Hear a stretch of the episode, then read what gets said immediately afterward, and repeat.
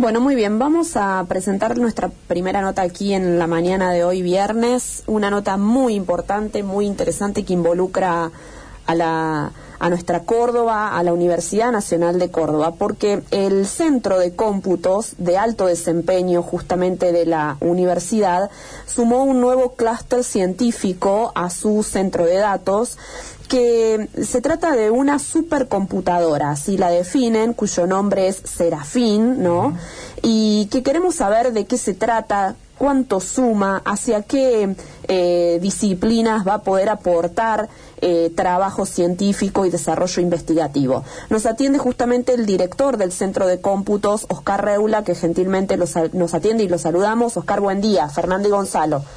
¿Cómo le va? Buen día, buen día, ¿cómo están? Muy bien. Gracias. Gracias por atendernos. Bueno, Oscar, cuéntenos qué es esta supercomputadora que tiene el Centro de Cómputos de la Universidad de Córdoba.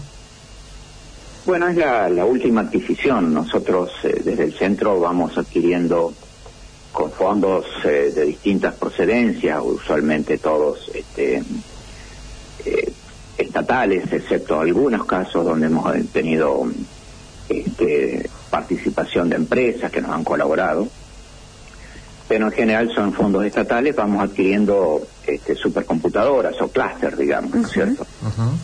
O sea, lo, eh, clúster significa que uno pone muchos servidores, muchas computadoras a trabajar juntos, unidos por una red de muy alta velocidad este, y ancha de banda, cosa de que todos esos procesadores trabajan más o menos en común, digamos, pueden acceder a distintas partes de la memoria de cada una de las máquinas y hacer así un, cálculo grande, claro. unificado, digamos. Claro, ¿no hay otra de esta dimensión o de esta capacidad en el país? Sí, por ejemplo, el servicio meteorológico tiene una un poco más grande. Ajá. Pero el servicio meteorológico lo usa para su trabajo, o sea, está siempre resolviendo eh, las ecuaciones del clima, digamos, de la, de la atmósfera, ¿no es cierto? Ajá. Eh, mientras que esta es la más grande que está accesible al sistema científico tecnológico en su totalidad. Perfecto. Si hablamos del país, ¿no? la usan científicos o tecnólogos o empresas la pueden usar de todo el país. Bien. Bueno, y hacia eh, qué es lo que van a hacer con esto o qué instituciones van a poder nutrirse del trabajo que realice este, este clúster? Bueno, este clúster es una herramienta, o sea, se usa en muchas disciplinas. Casi todas las disciplinas científicas, tecnológicas en este momento tienen alguna parte que utiliza como herramienta el supercómputo. este, es una herramienta, hay cosas que se pueden hacer sin ella y otras cosas que no, que no se pueden hacer. Entonces lo que apuntamos es, que el país tenga la capacidad de hacer ciertas cosas que hasta este momento no podíamos.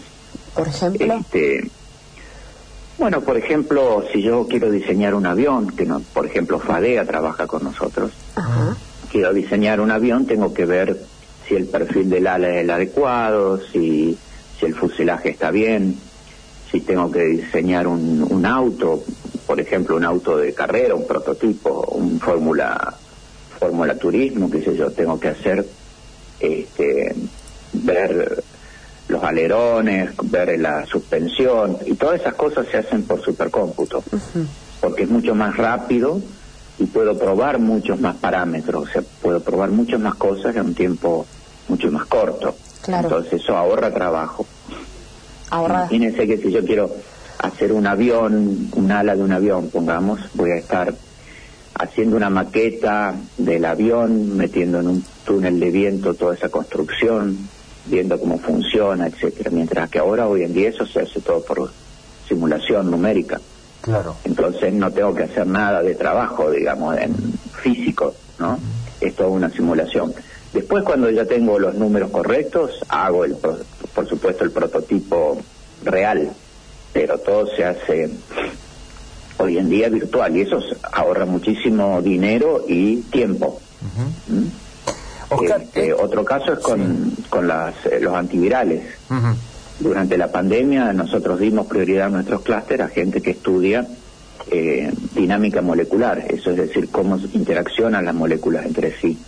Y eso se usa para buscar este, antivirales, o sea, drogas que interactúan con las moléculas del virus y, y lo, lo neutralizan. O sea que esta computadora, esta computadora, perdón, también se va a usar en el marco de lo que es la pandemia y los estudios que requiera o los avances que se requieran en este sentido.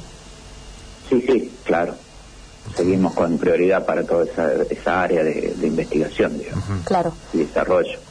Oscar, ¿y mm, qué capacitación tiene que tener el personal que domina este tipo de herramientas?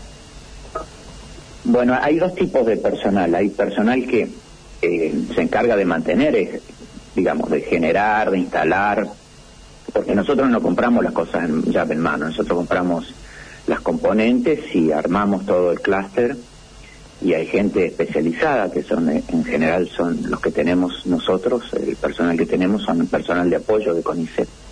Ellos son expertos en armar la, esta supercomputadora, instalar todo el software, instalar todas las redes de alta velocidad, etcétera. Este, entonces esa es una capacitación especial que hay que tener, que por suerte la tenemos en el país, este, y es algo que hay que cuidar mucho. Y por otro lado luego está la capacitación de la gente que la usa, ¿no? Como herramienta. Bueno, ya está, ahora la uso. Claro. Esa gente tiene que, en general son equipos eh, hay gente, por ejemplo, si voy a hacer algo en química, hay gente que sabe la química de las moléculas, hay gente que sabe cómo usar ciertos programas, hay gente que sabe cómo construir esos programas, otra gente que sabe analizar los datos, o sea, son equipos. Y la conformación de esos equipos no es trivial, también cuesta mucho tiempo y esfuerzo y por eso también hay que mantenerlos, digamos, hay que cuidarlos y, hacerlos crecer, digamos. Nosotros tenemos una política de generar demanda, o sea, de que el que quiera este, incursionar en estas cosas eh, pueda hacerlo y nosotros tratamos de guiarlos y, ayudarlos, digamos, en su proceso. Incluso más allá de Córdoba, eh, Oscar. Sí, sí, o sea, por ejemplo, en este momento tenemos gente de la provincia de Buenos Aires, de, Mendoza, corriendo de, de, todo el país, básicamente, ¿no? este, porque nosotros tenemos esa política de apertura y, bueno, y alentamos a que se use, ¿no? Bueno, ¿por qué el nombre de Serafín y, esto de tomar nombres de historietas o nombres de, muy reconocidos de la cultura argentina? Había una anterior que se llamaba Mulatona, ¿puede ser?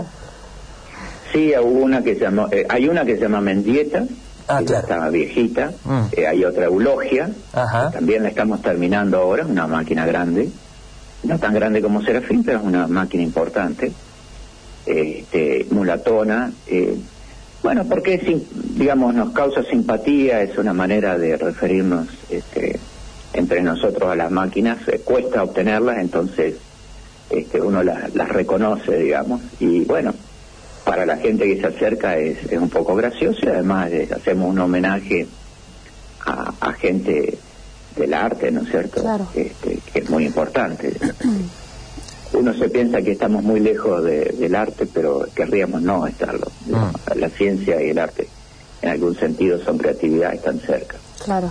Ah. Eh, Oscar, eh, este centro de cómputos dentro de la universidad eh, ¿Quién hace uso de esto? Digo, hay estudiantes que aunque no estén recibidos pasan por ahí y ven lo que se hace, participan de investigaciones o es para eh, personas que ya están en un nivel eh, más investigativo.